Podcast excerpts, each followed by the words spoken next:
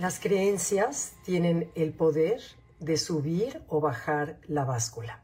Cuando yo estudié esto me costó mucho trabajo entenderlo. Si lo ponemos en palabras sencillas, significa que comer con culpa te engorda más que cuando disfrutas aquello que comes. Entonces, sí me costaba trabajo comprender esto cuando lo estudiamos en metafísica.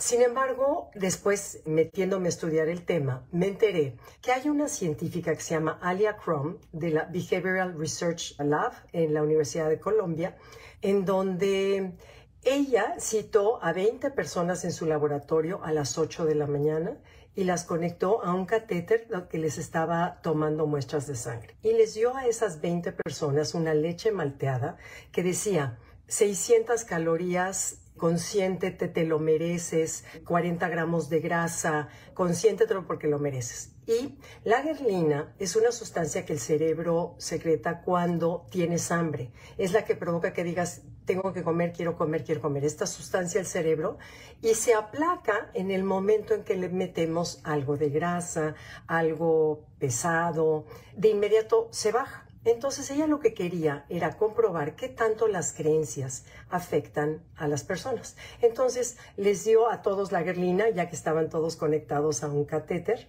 les dio la leche malteada de 600 y tantas calorías que decía consiéntete. Y se dio cuenta que la gerlina de inmediato bajó en todos los que estaban en el laboratorio. Entonces dijo, perfecto, ahora la siguiente semana les pidió que volvieran a venir. A los ocho días regresaron y ella les da una malteada que decía malteada zen.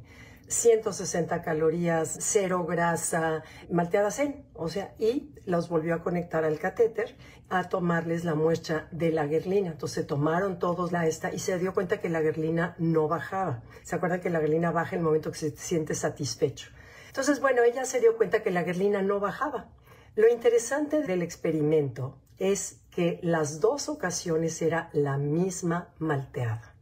Con esta prueba científica nos demuestra la ciencia cómo nuestras creencias afectan el cómo reacciona tu sistema digestivo.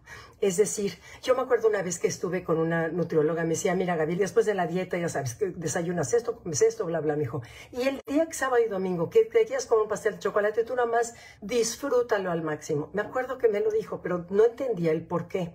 Entonces, bueno, quise poner yo en lo personal a prueba esta teoría. Entonces, bueno, para mí lo más delicioso del planeta es un croissant calientito, crujiente, con mantequilla y miel. Bueno, me puedo morir, pero eso nada más sueño con el croissant. Sin embargo, cuando me fui de viaje 15 días y decidí disfrutar todas las mañanas de mi croissant calientito con miel y mantequilla, y pensando que no me engordaba, pensando que era una cosa deliciosa y que yo lo estaba disfrutando. Bueno, después de 15 días, me asombró que solamente subí un kilo.